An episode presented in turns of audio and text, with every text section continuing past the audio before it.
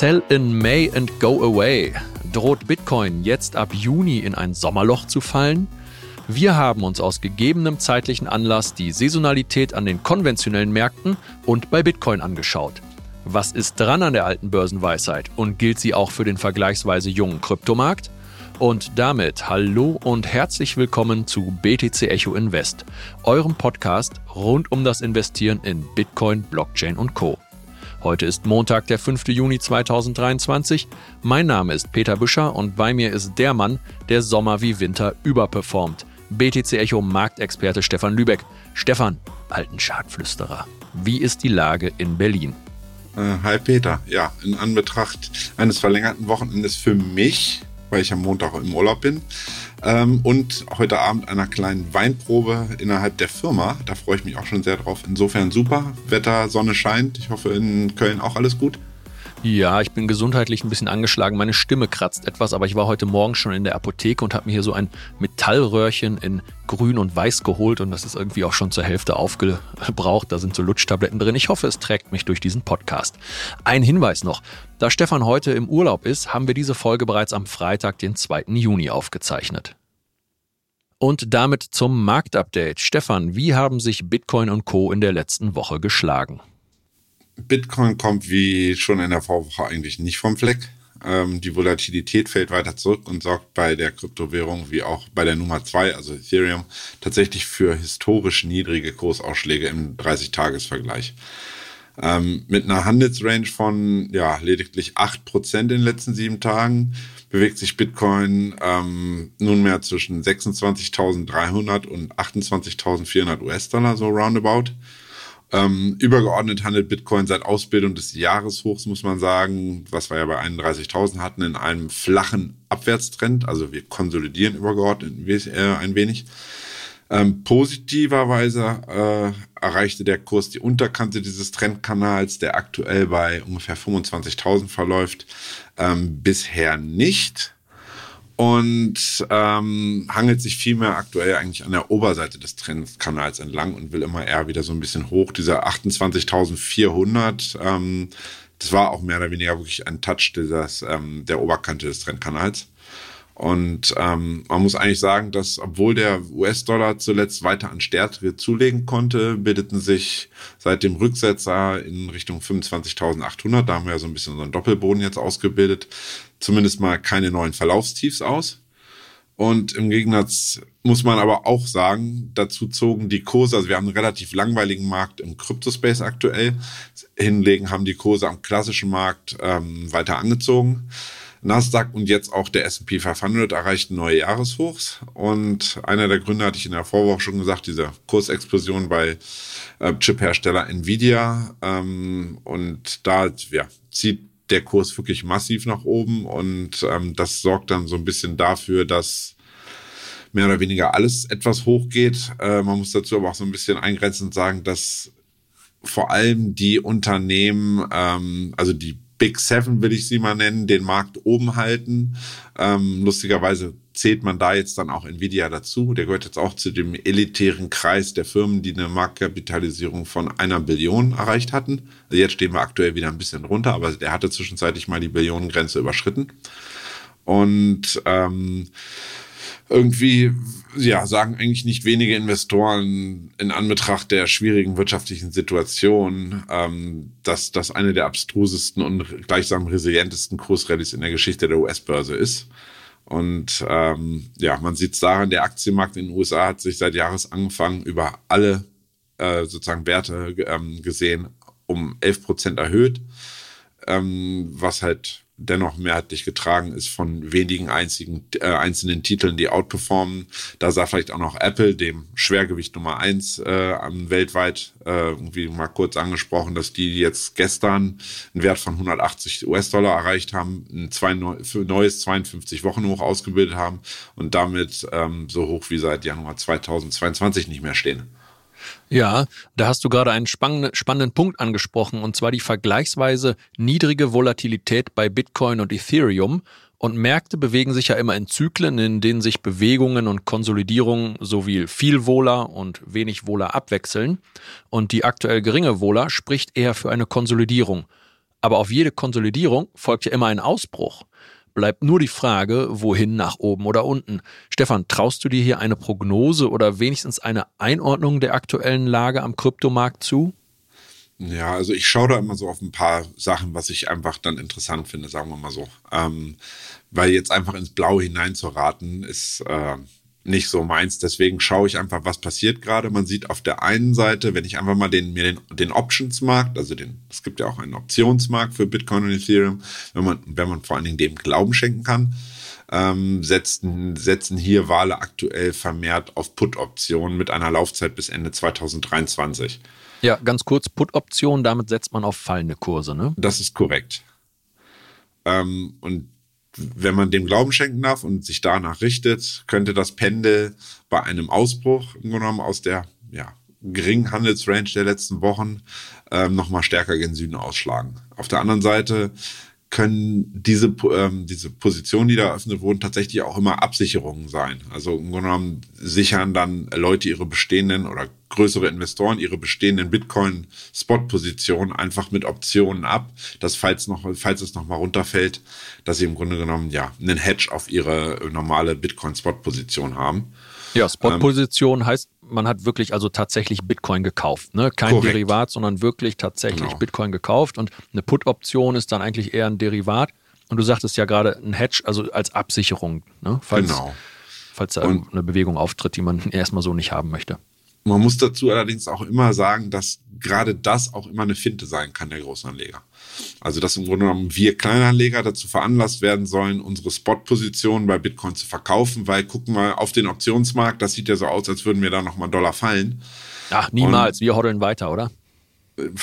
Das ist in Anbetracht der äh, Steuerfreiheit nach einem Jahr und gerade wenn man jetzt nicht, ähm, ja, also solange die Position im Plus ist, sehe ich sowieso da keinen äh, Handlungsbedarf für mich selber.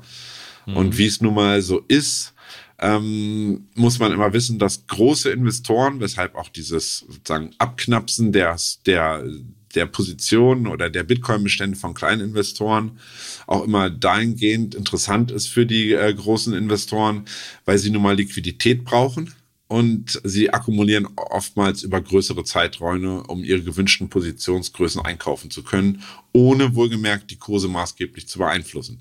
Das heißt, man probiert immer wieder mit so kurzen Ausschlägen nach unten äh, Leute dazu veranlassen, dass sie ihre Positionen dann auflösen im Endeffekt und sie akkumulieren dann einfach die diese besagten Positionen und füllen sukzessive einfach ihr ähm, Portfolio.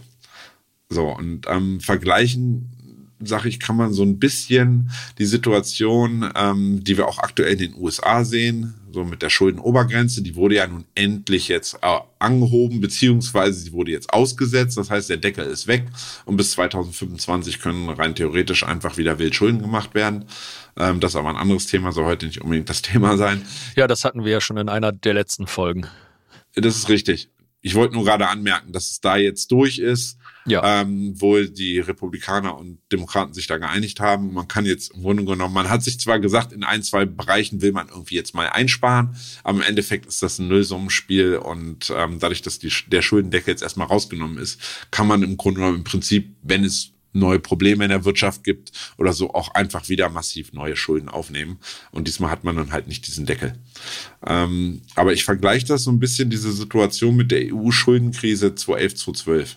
Damals war es ja auch Griechenland-Krise, Griechenland-Verschuldung, Rettungspakete in Europa. Ähm, für die Leute, die ein bisschen älter sind, können sich daran vielleicht noch dran erinnern. Und auch damals war es so, dass auf Bitcoin bezogen ähm, tendierten wir auch damals länger an einer ja, Konsolidierungsphase. In der hat sich dann im Endeffekt im Nachhinein zeigt sich das ja immer erst größere Anlegerpositionen, ähm, gerade vermutlich auch wegen der Bitcoin-Coin-Metriken, also der begrenzten Anzahl an Coins, der Unabhängigkeit von dem möglicherweise problematisch crashenden Fiat-Geld-System ähm, über einen längeren Zeitraum aufbauten, um dann in der Folge, in den Folgejahren im Grunde genommen den Bullenrun zu initiieren. So, aktuell denken ja viele Leute, Bitcoin Stunde hat wegen der Schuldenprobleme der USA nun geschlagen. Ähm, jedoch ist an der Börse halt nicht selten so, dass der wirkliche, also der wirkliche Move, also die wirkliche Bewegung immer dann erst kommt, wenn die Leute im Grunde genommen nach so einer langen, zermürbenden Hängepartie schon fast wieder die Hoffnung aufgegeben haben und ihre Position aufgelöst haben. Das heißt, es passiert immer nicht, wenn alle es erwarten, sondern wenn es im Grunde genommen keiner wieder, keiner mehr erwartet und alle irgendwie den Glauben verloren hatten. Ähm, dennoch, um so ein bisschen ja, zu sagen, die Hoffnung stirbt zuletzt, sollte zumindest die Volatilität ähm, spätestens dann im Herbst mal wieder etwas langsam zunehmen.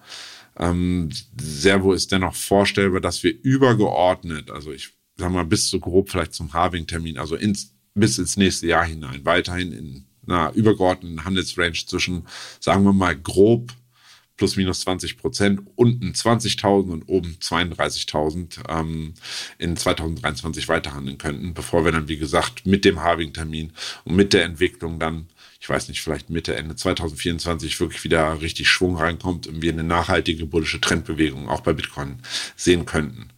Und solange diese Handelsrange der letzten Wochen halt unverändert Bestand hat, ja, wenn man es denn mag, tradet man entweder diese mit klaren, wohlgemerkt Ein- und Ausstiegsszenarien oder wartet halt auf den nachhaltigen Kursausbruch, ähm, der optimalerweise auch durch, nämlich auch durch einen Anstieg des Handelsvolumens untermauert ist, was ja ebenfalls in letzter Zeit deutlich wieder rückläufig ist. Und spannend könnte diesbezüglich dann vielleicht auch die neuerliche Entwicklung rund um den Krypto-Hub Hongkong sein. Ähm, wie ihr wisst, geht das ja jetzt im Juni da los, dass auch langsam Retailer dort dann wieder traden können, so ein bisschen als Feldversuch vielleicht für den für, für ganz China. Und dann sollten chinesische Anleger das ja deutlich we weggebrochene Volumen durch fehlende US-Investoren nämlich kompensieren können wäre diese Entwicklung perspektivisch zum Beispiel, also meiner Meinung nach, ein möglicher Initiator für einen ähm, signifikanten Volumen- und Volatilitätsanstieg in der kommenden Zeit. Okay, danke dir für diese Einschätzung. Gucken wir dann einmal auf die sieben Tage Top-Performer seit Freitag, den 26., denn das war ja das Datum unserer letzten Aufnahme. Und da ist Injective mit 28,5 Prozent auf Platz 1. Kurzinfo zu Injective, Kürzel INJ. Das ist ein interoperables Layer 1 Protokoll, das auf dem Cosmos SDK aufbaut.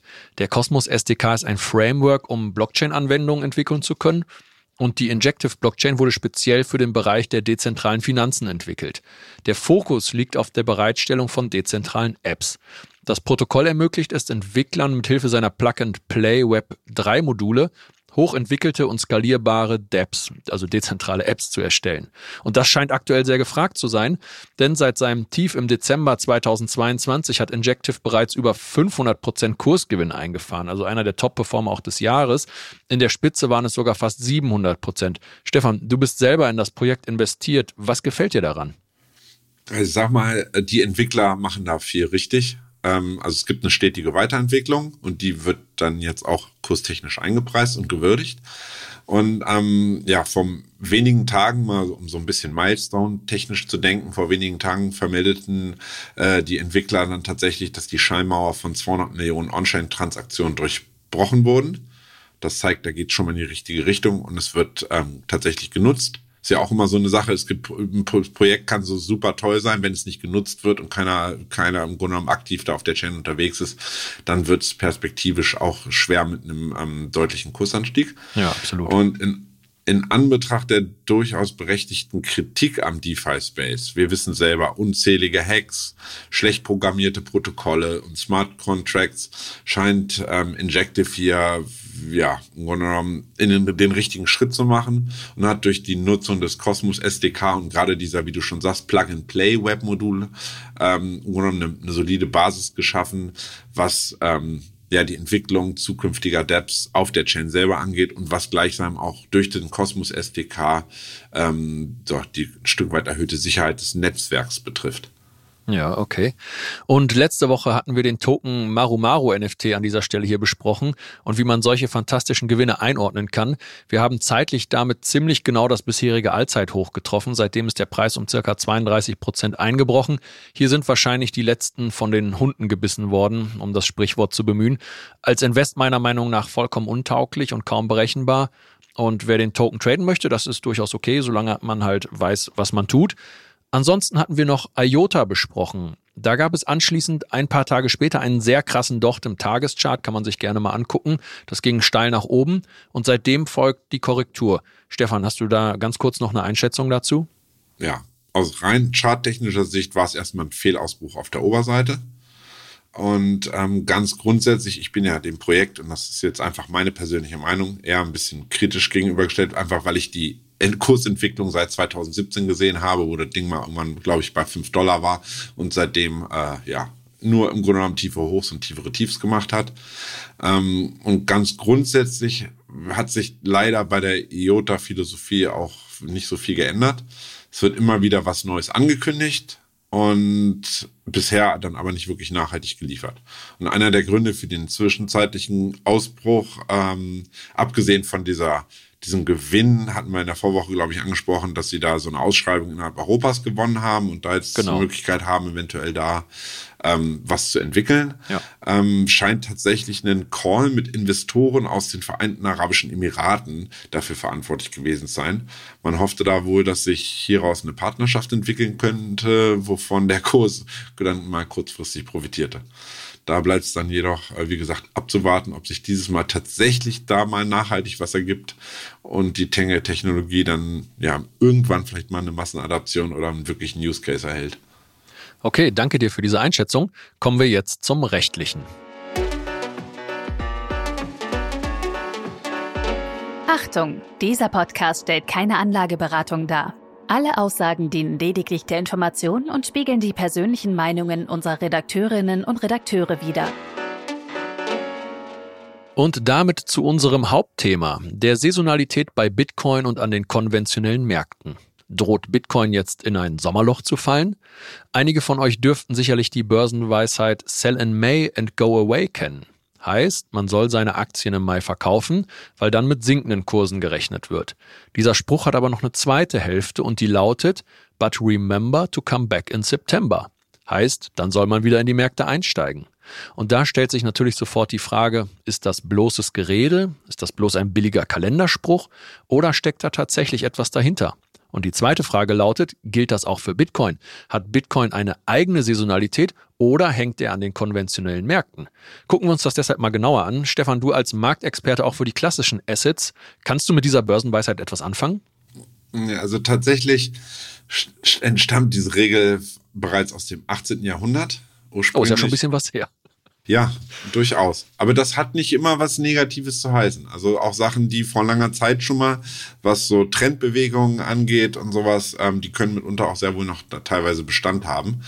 Aber ähm, die, ja, die Regel kommt so ein bisschen daher, dass damals die wohlhabenden Angelsachsen, damals war ja noch England noch eine Weltmacht, ist ja heutzutage eher nicht mehr so, ähm, sich im, Lommer, im Sommer auf ihr Landgut zurückgezogen haben und vorher im Endeffekt ihre Aktienposition dann gen Mai ähm, vermehrt glattgestellt haben. Das heißt, sie haben gesagt, okay, die Gewinne der ersten, der, ja, grob ersten anderthalb Quartale des Jahres ähm, nehmen wir jetzt erstmal mit. Und stattdessen zockten sie dann nämlich lieber in den Sommermonaten auf Pferdewetten. Alles auf Horst. Ähm, ja, richtig.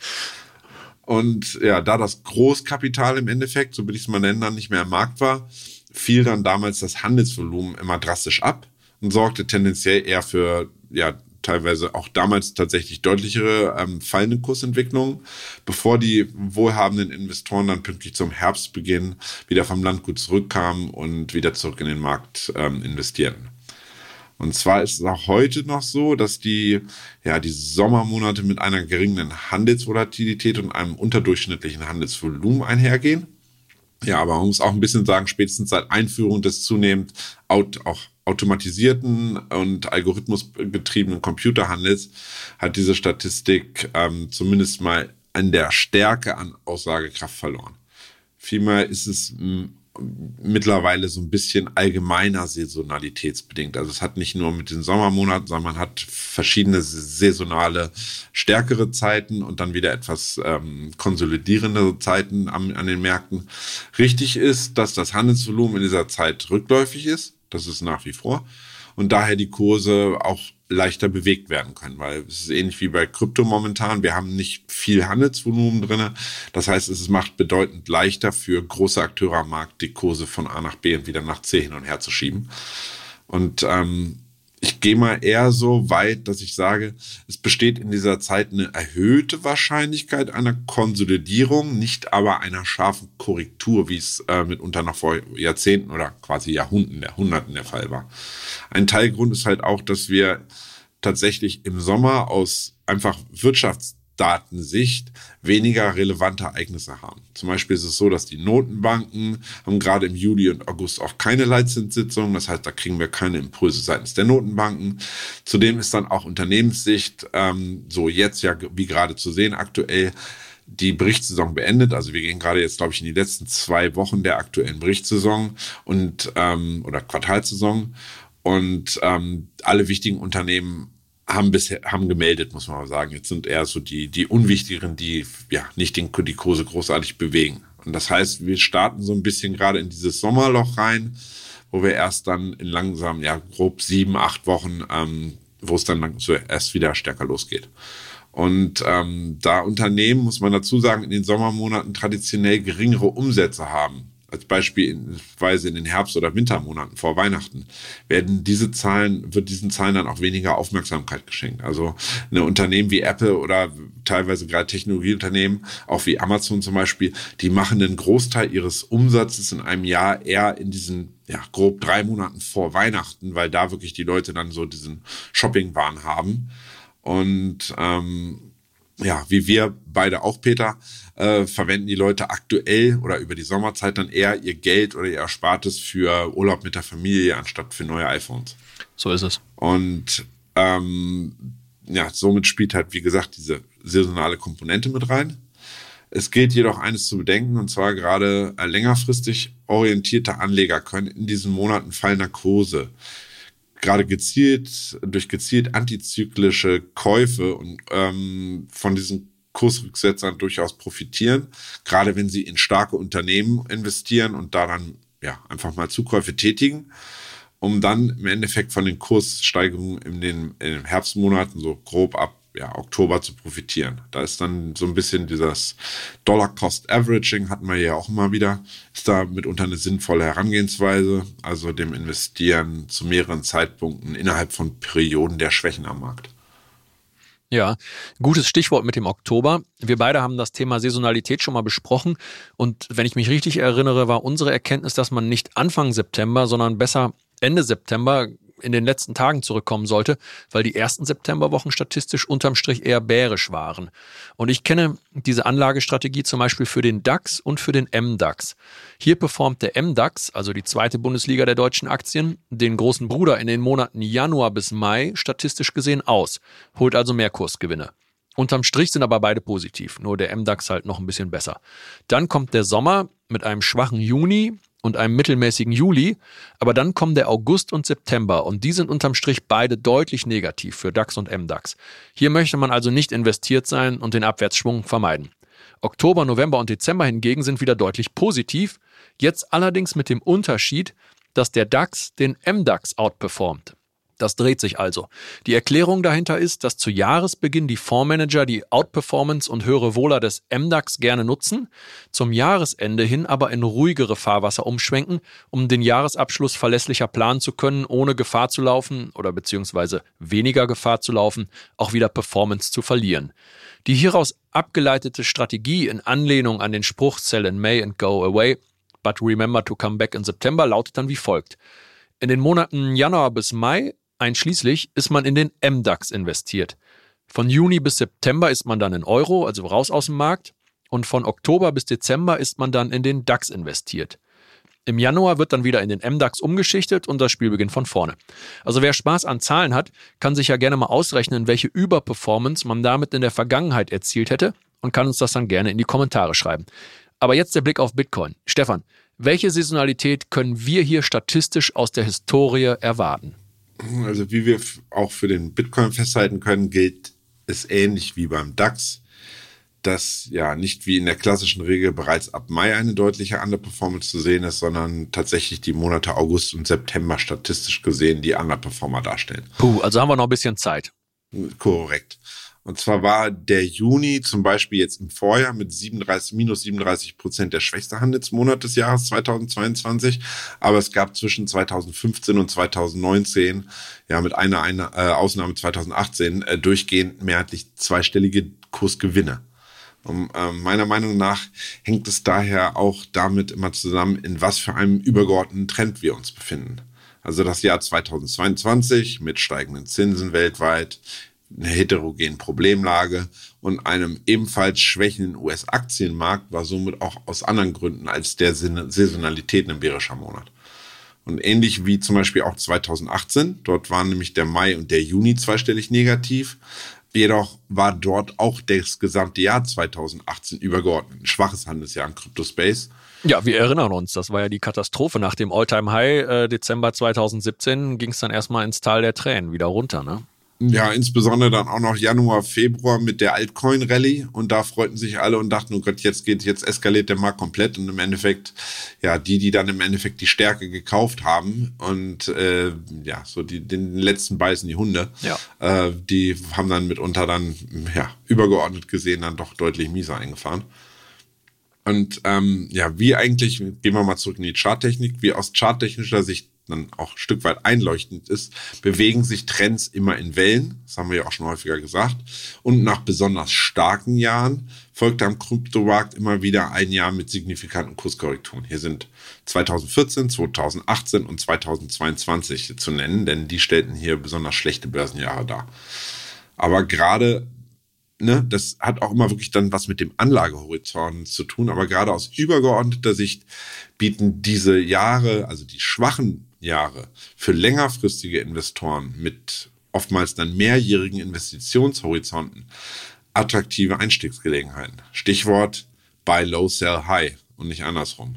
Also ne, die Gefahr eines Fehlinvests durch den Kauf von bereits vervielfachten Kursen ist nämlich in Hype-Jahren, in denen dann der Zug schon längst losgefahren ist, ungemein höher. Denn wir kennen es selber, wenn gerade wenn, sagen wir mal, Bildspiegel und Co. von der Rallye am Kryptomarkt berichten, befinden wir uns dann oftmals eher kurz vor Ende der Rallye und man sollte lieber langsam aussteigen aus dem Markt, als ja mit einem FOMO getriebenen Buy High zu erliegen und dann schlimmstenfalls in einem deprimierten Sell-Low zu enden. Als, also als kann man generell als Faustregel sagen, ein Kauf ist dann oft dann gut, wenn er mit Bauchschmerzen einhergeht, sage ich aus eigener Erfahrung. Wenn man denkt, so, oh, sollte ich jetzt wirklich, es könnte ja noch weiter fallen, das ist oftmals nicht der schlechteste Moment, mal zumindest eine Anfangsposition reinzuschieben in den Markt. Und ähm, da kommt auch ein bisschen das Investmentmotto von Warren Buffett raus. Kauf, wenn das Blut in den Straßen strömt und niemand eigentlich mehr etwas von diesem Asset hören möchte. Und diese Regel kann man mitunter auch tatsächlich auf unterjährige Kurskorrekturen übertragen. Das heißt, im Grunde genommen diese Schwäche, diese Schwäche im Sommer mit rückläufigen Kursen am Kryptomarkt wie auch am Aktienmarkt jetzt über die Endsommermonate, um das mal so ein bisschen grob zu fassen, sind natürlich für Leute, die nicht nur zwei oder vier Wochen lang investieren wollen, sondern perspektivisch investieren, sind das die Monate, wo man kauft und nicht die, äh, die Monate, wo es ganz stark ist, weil dann droht man halt wirklich in Stärke reinzukaufen. In Stärke reinzukaufen ist statistisch gesehen ähm, nicht so erfolgreich wie, ähm, ja, sagen wir mal, in, in, in Schwäche reinzukaufen und da dann in einer Bodenbildung zu kaufen. Absolut. Ich dachte, das äh, Zitat mit dem Blut in den Straßen wäre von Rockefeller, aber wahrscheinlich hat der Buffett das auch irgendwie drauf gehabt. Gut. Also, wenn man rein die Saisonalität betrachtet, besteht jetzt in der ersten Juniwoche kein Grund für Panik. Die Zeit von August bis September sollte man sich aber mal vormerken. Also die durchschnittliche Performance für Bitcoin im August ist minus 0,2 Prozent und für September minus 5,3 Prozent. Und das sind die einzigen beiden Monate, die wirklich negativ sind. Der Rest ist im Durchschnitt immer positiv und teilweise auch sehr deutlich positiv. Wobei in Deutschland ja auch immer noch die einjährige Haltefrist zur Erlangung der Steuerfreiheit bei Kryptoverkäufen eine Rolle spielt. Das muss man da auch immer mit betrachten. Und damit gleich zum Ausblick auf die laufende Woche. Vorher aber noch der Hinweis, dass wenn ihr Fragen, Wünsche und Anregungen zu unserem Podcast habt, dann schreibt uns gerne auf Spotify, YouTube, Instagram oder wo auch immer einen Kommentar und lasst uns gerne eine positive Bewertung da. Herzlichen Dank an dieser Stelle an Kryptolani, Mr. Natural Awesome und Andy Konier für die positiven Kommentare auf YouTube. Auf Twitter kam eine Frage zu Chirp, da haben wir mit Link drauf geantwortet. Und seit dem 1. Juni ist unsere neue Magazinausgabe auf dem Markt. Darin das spannende Titelthema Enter Web 3. Das erwartet uns im Internet der Zukunft sowie viele weitere Themen. Und mit dem Code INVEST erhaltet ihr 25% Rabatt auf die Einzelausgaben und die Abos. Und kommen wir damit zum Ausblick auf die kommende Woche und die wichtigsten Termine, Stefan. Ja, also die neue Handelswoche ist insgesamt tatsächlich als Ereignisarm anzusehen. Lediglich die Einkaufsmanager-Indizes für den verhältnismäßig bisher resilienten und starken Dienstleistungssektor in den USA am Montag sowie neue Zahlen zu den Im- und Exporten in China ähm, am Mittwoch könnten da womöglich neue Impulse liefern. Ähm, und dann nämlich zu dem, wie ich ja schon erwähnte, die Berichtssaison in den USA ihrem Ende entgegengeht und eigentlich alle relevanten Unternehmen Zahlwerk bereits präsentiert haben, wird in dieser Zeit ähm, tatsächlich immer eher charttechnisch agiert. Das heißt, die Leute gucken weniger auf Fundamentales und die, die Kursbewegungen sind weniger fundamental ähm, basiert, sondern eher, dass wirklich geguckt wird, wo ist ein Ausbruch, wo ist kein Ausbruch, wo ist eine Bodenbildung. Das heißt wirklich die, die Charttechniker, so wie ich, dann eher zum Zuge kommen. Ja, Vorteil für dich. Und was könnte das für den Kryptomarkt bedeuten? Also die US-Einkaufsmanager-Indizes können dann zumindest einen Einfluss auf die Stärke des US-Dollars haben und somit halt auch Bitcoin und Co. bewegen.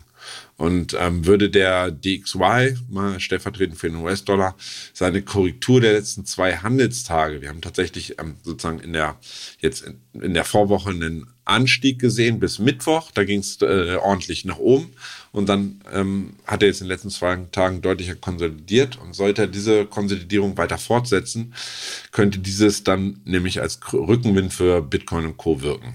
Und ein erneuter Anstieg, also finden wir im Bereich der, ich glaube 103 ist da so ein Level, ähm, einen Boden, ähm, würde das vice versa dann nämlich als Gegenwind wirken. Und ähm, darauf schaue ich dann persönlich tatsächlich vermehrt, weil die Antikorrelation zwischen Bitcoin und dem DXY, die ist deutlich sichtbar. Okay, dann gib uns bitte einmal die konkreten Kursziele für Bitcoin. Also auf der Oberseite begrenzt, ähm, viele kennen es vielleicht, die ein bisschen schadlicher sind, das obere Bollinger Band. Bollinger Band ähm, ist auch so ein, so ein Maß für eine Volatilitätsmessung. Und die Be Bollinger Bänder sind es oben und unten, die laufen gerade zusammen. Das heißt, die zeigen im Grunde genommen nur das, dass wir eine geringere Volatilität haben. Dementsprechend ist das obere Bollinger Band im Tageschart ähm, kursbegrenzend im Bereich der 28.000. Auf der Unterseite fungieren hingegen der Supertrend sowie das untere Bollinger Band ähm, als Support. Und zudem muss man sagen, hatte ich in der Vorwoche auch schon gesagt, wird die MA 200 im Wochenchart weiterhin Kurs stützen. Also was bedeutet das für Bitcoin Kursziele auf der Oberseite? Bildet Bitcoin unter der Prämisse keine neuen Tiefs aus und der US-Dollar setzt diese angesprochene Konsolidierung der letzten Tage tatsächlich fort, ähm, rückt auf der Oberseite zunächst der Bereich um 27.500 als Dreh- und Angelpunkt in den Blick. Da ging es immer wieder ähm, drüber, drunter, drüber, drunter. Wir konnten leider diesen Ausbruch jetzt in der aktuellen Woche nicht halten, sind dann wieder drunter gefallen und dann sind wir aber auch gleich direkt wieder ja fast 1000 Dollar runtergefallen auf 26.500. Das heißt, ähm, einen Ausbruch und eine Stabilisierung oberhalb dieses Levels könnte Bitcoin dann wieder in die Richtung des Vorwochenhochs um 28.400 ansteigen lassen. Hier verläuft auch die Oberkante des übergeordneten Abwärtstrendkanals, der sich so ausgebildet hat seit dem Jahreshoch. Und sollte dieser Kanal, und das wird schwierig, wenn wir nicht wirklich ähm, auch Geld reinbekommen, im Grunde genommen, dann brauchen wir auch wieder Handelsvolumen. Ähm, ja, sollte dieser Kanal tatsächlich mit einem ansteigenden Handelsvolumen und Volatilität verlassen werden, ähm, dürfte Bitcoin wieder bis 29.200 laufen und damit würde auch dann die Chance tatsächlich einen Anstieg, eines Anstiegs zurück in Richtung der, ja, des eigentlich letzten Verlaufshoch von Anfang Mai knapp unter 30.000 wieder ansteigen. Okay, 30.000 auf der Oberseite und welche Chartmarken sind auf der Unterseite relevant? Also dass der US-Aktienmarkt auf aktuell auf immer neue Jahreshochs ansteigt und gerade der Nasdaq eine starke Performance zeigt, erschwert es tatsächlich den Bären auch bei Bitcoin, auch wenn Bitcoin im Verhältnis da momentan ein bisschen zurückzählt und diese Bewegung nicht mitgehen kann, erschwert es dennoch mal, ähm, dort Bitcoin in eine erneute deutliche Korrektur zu schicken. Aktuell ist es mehr oder weniger lediglich ein starker US-Dollar, der ähm, bei Bitcoin dann ähm, kursbegrenzend wirkt und der der Verkäuferseite in die Karten spielt. Also fällt Bitcoin unter 26.500 ab, ähm, dann rückt eigentlich der mehrfache Supportbereich zwischen 26.100 und 25.800. Da waren wir ja zweimal auf der Unterseite wieder genau abgeprallt in den Fokus. Und aktuell, solange sich erstmal Neues ergibt, ist das erstmal als Doppelboden zu werten, also, ein Quad, also eine Art W-Formation. Ähm, weshalb dann aber auch ein dynamischer Bruch unter dieser Zone ähm, eine Korrekturausweitung bis Ihr wisst es, ihr habt schon mehrfach gesagt, mein Mindestziel und gleichsam Mussziel ähm, 25.300 initiieren könnte. Ähm, ansonsten haben sich die Wochen, die Marken der Woche, Vorwochen eigentlich nicht wirklich geändert. Äh, wird die 25.000er Zone angelaufen. Ähm, und ja, kommt da eigentlich nicht wirklich eine nachhaltige Gegenreaktion durch die Bullen, steigt dann auch wieder die Chance auf einen Dip, also quasi so einen kurzen Sell-off in Richtung 24.000, maximal 23.250. Ähm, davon ist aber nach aktuellem Stand und in Anbetracht dieser geringen Volatilität ähm, erstmal nicht zu rechnen, beziehungsweise davon sind wir wirklich weit entfernt. Okay. Und kurz vor dem Ende noch unsere Bitcoin-Wette vom Freitag. Du hast die 24.200 angepeilt, ich die 25.122 und Bitcoin ist dann einfach mal kurz nach oben an die 28.400 rangelaufen und steht jetzt aber fast wieder genau da, wo er letzte Woche auch stand. Für mich hat er jetzt aber im Unterstützungsbereich um die 26.750 US-Dollar. Da hat er eine starke bullische Reaktion gezeigt. Also das ist Zeiteinheit H1, H4. Der RSI im H1 ist auch bullischer als der Chart und deshalb denke ich, dass da noch ein paar hundert Dollar Luft nach oben sind und wir die 27.622 anlaufen werden. Ja, ähm, man muss tatsächlich Bitcoin Respekt zollen das, der, ich sag mal so umgangssprachlich, der hält sich wacker, der Dicke, also größte Kryptowährung. Ähm, dahin sage ich mal, ja, gerade wenn äh, der US-Dollar jetzt da keinen Strich durch die Rechnung macht, sehe ich noch mal eine Chance auf in Richtung 28.500, 600. Das ist so das, ähm, ja, im Grunde mein Maximalziel auf der Oberseite und das ist auch die Trendkanal-Oberkante. Ähm, tatsächlich, wir haben es jetzt äh, 14.26 Uhr Ortszeit am Freitag. In vier Minuten kommt tatsächlich der große Arbeitsmarktbericht in den USA. Der ähm, dürfte, könnte eventuell dann gerade weil nächste Woche so unglaublich wenig los ist, was Fundamentaldaten angeht, könnte da tatsächlich heute noch mal was bewegen. Ähm, insofern mal gucken, ob wir beide mit unseren diesmal Kursprognosen auf der Oberseite dann richtig liegen oder wir so wie in der Vorwoche dann doch mal ja das nicht so ganz getroffen haben. ja, top, die Wette gilt. Und damit hoffen wir, dass Bitcoin und der Kryptomarkt seit der Aufnahme am Freitag bis zur heutigen Ausstrahlung keine wilden Kapriolen geschlagen haben und wünschen euch einen guten Start in die neue Handelswoche. Ja, ein schönes Wochenende, beziehungsweise eine schöne neue Handelswoche.